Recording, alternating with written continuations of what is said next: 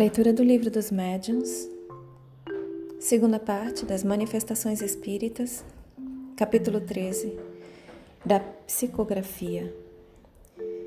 Nesse capítulo a gente vai ver a psicografia indireta, cestas e pranchetas, e a psicografia direta ou manual. Item 152. A ciência espírita ha progredido como todas as outras e mais rapidamente do que estas.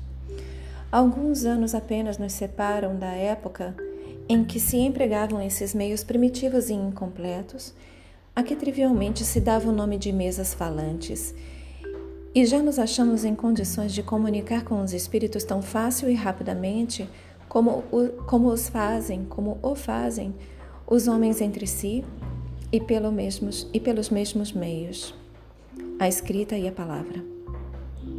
Novamente do começo, item 152. A ciência espírita ha progredido como todas as outras e mais rapidamente do que estas. Alguns anos apenas nos separam da época em que se empregavam esses meios primitivos e incompletos, a que trivialmente se dava o nome de mesas falantes, e já nos achamos em condições de comunicar com os espíritos tão fácil e rapidamente como o fazem os homens entre si pelos mesmos meios, a escrita e a palavra. A escrita, sobretudo, tem a vantagem de assinalar, de modo mais material, a intervenção de uma força oculta e de deixar traços que se podem conservar, como fazemos com a nossa correspondência. O primeiro meio de que se usou foi o das pranchas e cestas munidas de lápis, com a disposição que passamos a descrever. Item 153. Já dissemos que uma pessoa, dotada de aptidão especial, pode imprimir movimento de rotação a uma mesa ou a outro objeto qualquer. Tomemos, em vez de uma mesa, uma cestinha de 15 a 20 centímetros de diâmetro de madeira ou de vime, a substância pouco importa. Se fizermos passar pelo fundo dessa cesta um lápis e o prendermos bem, com a ponta de fora e para baixo, se mantivermos o aparelho assim formado, em equilíbrio sobre a ponta do lápis, apoiado este sobre uma folha de papel e apoiarmos os dedos nas bordas da cesta, ela se porá em movimento. Mas, em vez de girar, fará que o lápis percorra em diversos sentidos o papel, traçando o risco sem significação ou letras. Se se evoca um espírito que queira comunicar-se, ele responderá não mais por meio de pancadas, como na tipologia, porém escrevendo palavras. O movimento da cesta já não é automático, como no caso das mesas girantes. Torna-se inteligente. Com esse dispositivo, o lápis, ao chegar à extremidade da linha, não volta ao ponto de partida para começar outra. Continua a mover-se circularmente, de sorte que a linha escrita forma uma espiral, tornando necessário voltear muitas vezes o papel para se ler o que está grafado.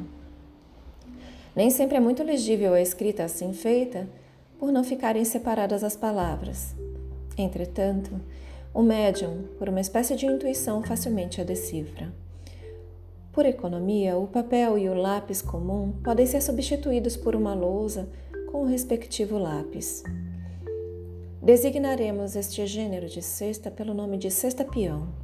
Às vezes, em lugar da cesta, emprega-se um papelão muito semelhante às caixas de pastilhas, formando-lhe o lápis o eixo como no brinquedo chamado carrapeta. Item 154. Muitos outros dispositivos se têm imaginado para a obtenção do mesmo resultado. O mais cômodo é o a que chamaremos cesta de bico e que consiste em adaptar-se à cesta uma base inclinada de madeira, prolongando-se 10 a 15 centímetros para o lado de fora na posição do mastro de gurupés numa embarcação. Por um buraco aberto na extremidade dessa haste, ou bico, passa-se um lápis bastante comprido para que sua ponta assente no papel. Pondo o médium os dedos na borda da cesta, o aparelho todo se agita e o lápis escreve, como no caso anterior, com a diferença, porém, de que, em geral, a escrita é mais legível com as palavras separadas e as linhas sucedendo-se paralelas, como na escrita comum, por poder o médium levar facilmente o lápis de uma linha a outra. Obtém-se assim dissertações de muitas páginas tão rapidamente como se se escrevesse com a mão. Item 155. Ainda por outros sinais inequívocos se manifesta a miúde a inteligência que atua.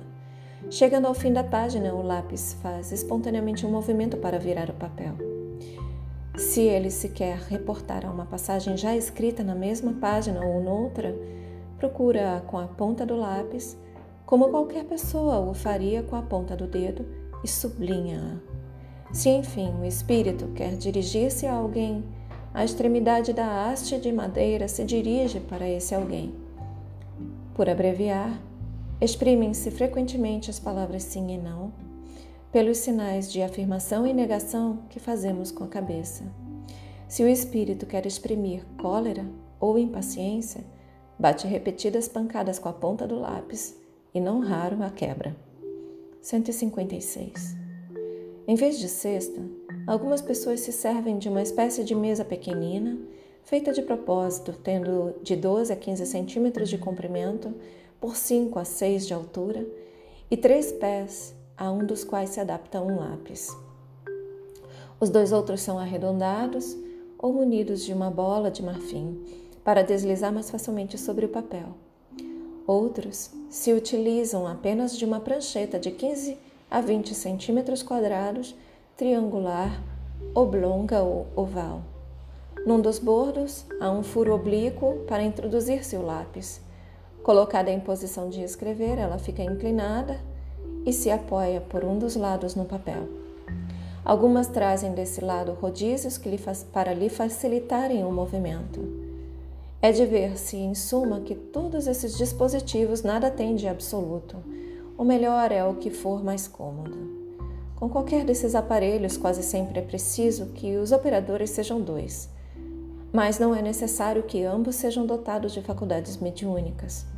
Um serve unicamente para manter o equilíbrio e poupar ao médium excesso de fadiga. Item 157.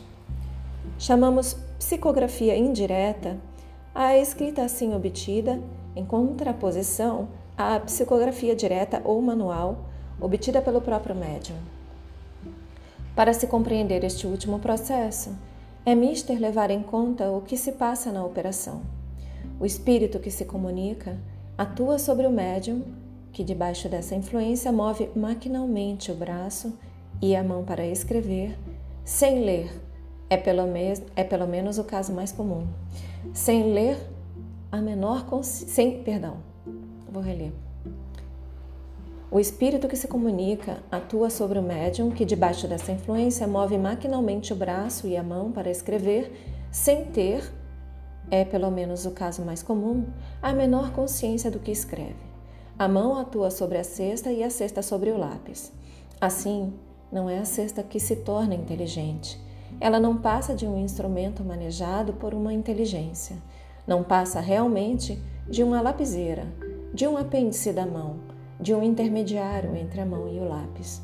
Suprima-se esse intermediário, coloque-se coloque o lápis na mão e o resultado será o mesmo, com um mecanismo muito mais simples, pois que o médium escreve como o faz nas condições ordinárias de sorte que toda pessoa que escreve com o concurso de uma cesta, prancheta ou qualquer outro objeto pode escrever diretamente. De todos os meios de comunicação, a escrita manual, que alguns denominam escrita involuntária, é, sem contestação, a mais simples, a mais fácil e a mais cômoda, porque nenhum preparativo exige e se presta, como a escrita corrente, aos maiores desenvolvimentos. Dela tomaremos, dela tornaremos a falar quando tratarmos dos médiums. Item 158.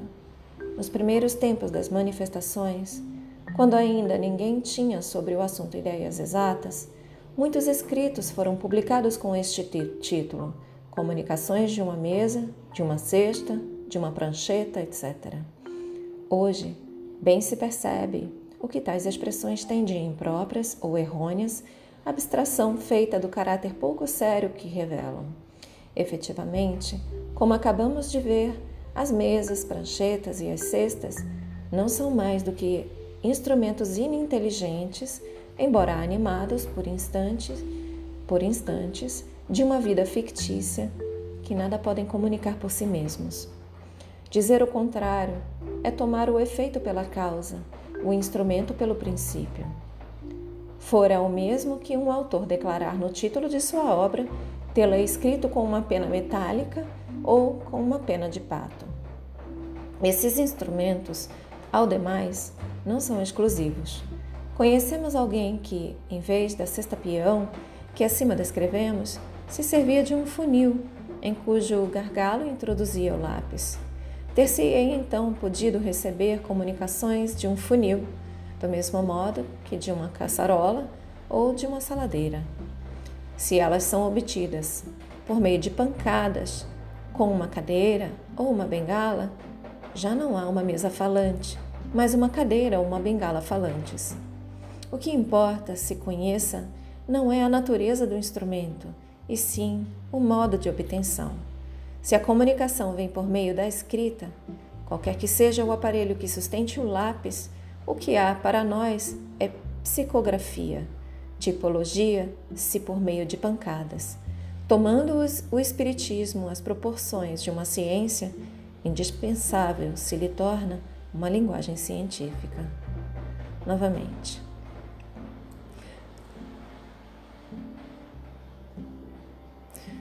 Só um pouquinho, voltando aqui.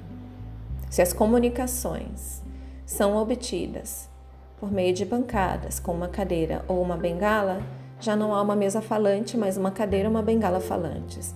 O que importa se conheça não é a natureza do instrumento, e sim o modo de obtenção.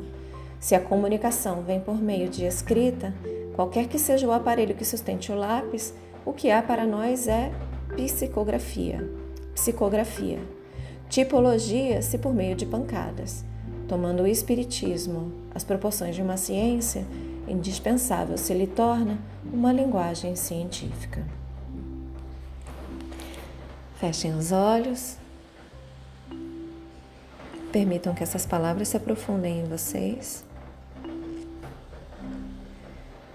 Expressem gratidão aos seus guias, mentores, protetores e anjo guardião.